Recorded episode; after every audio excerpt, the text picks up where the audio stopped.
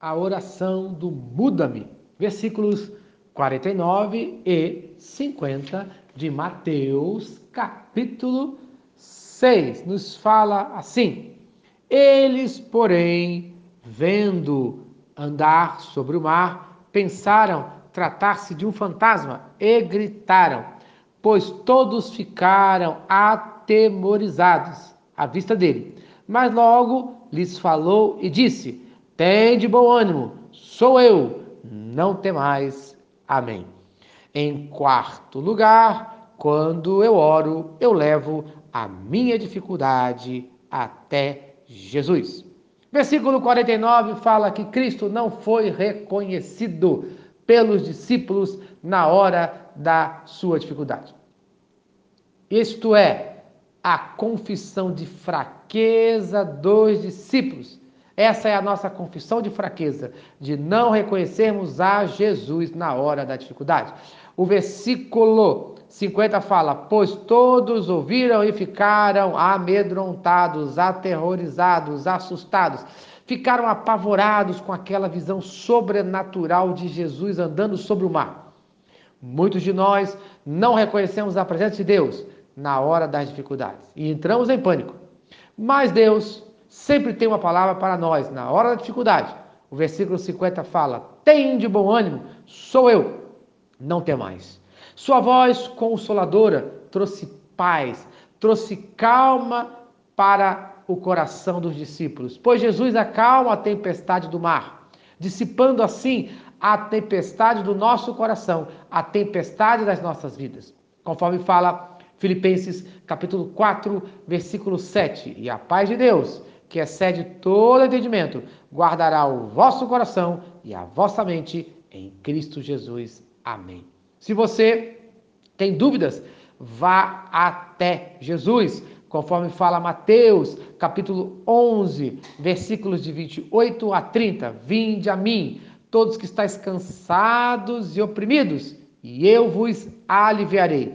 Tomai sobre vós o meu jugo e aprendei de mim, porque sou manso e humilde de coração, e achareis descanso para a vossa alma, porque o meu jugo é suave e o meu fardo é leve. Amém. Os discípulos ainda não tinham aprendido completamente de Jesus. E você já aprendeu completamente de Jesus? Somos convidados a ir até Jesus, mas o medo de mudanças atrapalha. Veja o exemplo de Pedro em Mateus, capítulo 14, dos versículos de 28 a 32. Respondendo-lhe, Pedro disse: Se és tu, Senhor, manda-me ir ter contigo por sobre as águas. E ele disse: Vem. E Pedro, descendo do barco, andou por sobre as águas e foi ter com Jesus. Olhando, porém, na força do vento, teve medo e começou a afundar. E gritou: Salva-me, Senhor! E prontamente Jesus, estendendo a mão, tomou Pedro e lhe disse: Homem de pequena fé, por que duvidastes? Amém.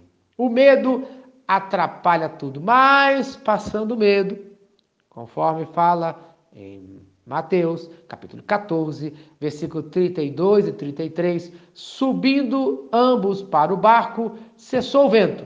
E os que estavam no barco o adoraram, dizendo: Verdadeiramente és filho de Deus. Mas como estava o coração deles?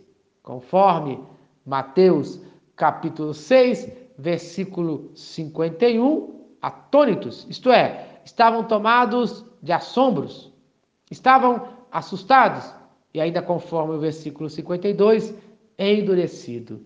E eu pergunto: como está o seu coração no dia de hoje? O seu coração está com medo?